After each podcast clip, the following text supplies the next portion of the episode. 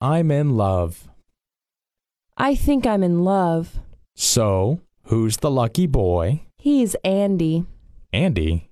Andy who? Andy Liu, you know. Do you mean Andy Liu, the Hong Kong singer? You got it. What do you like about him? He's cute. He's the cutest guy I've ever seen.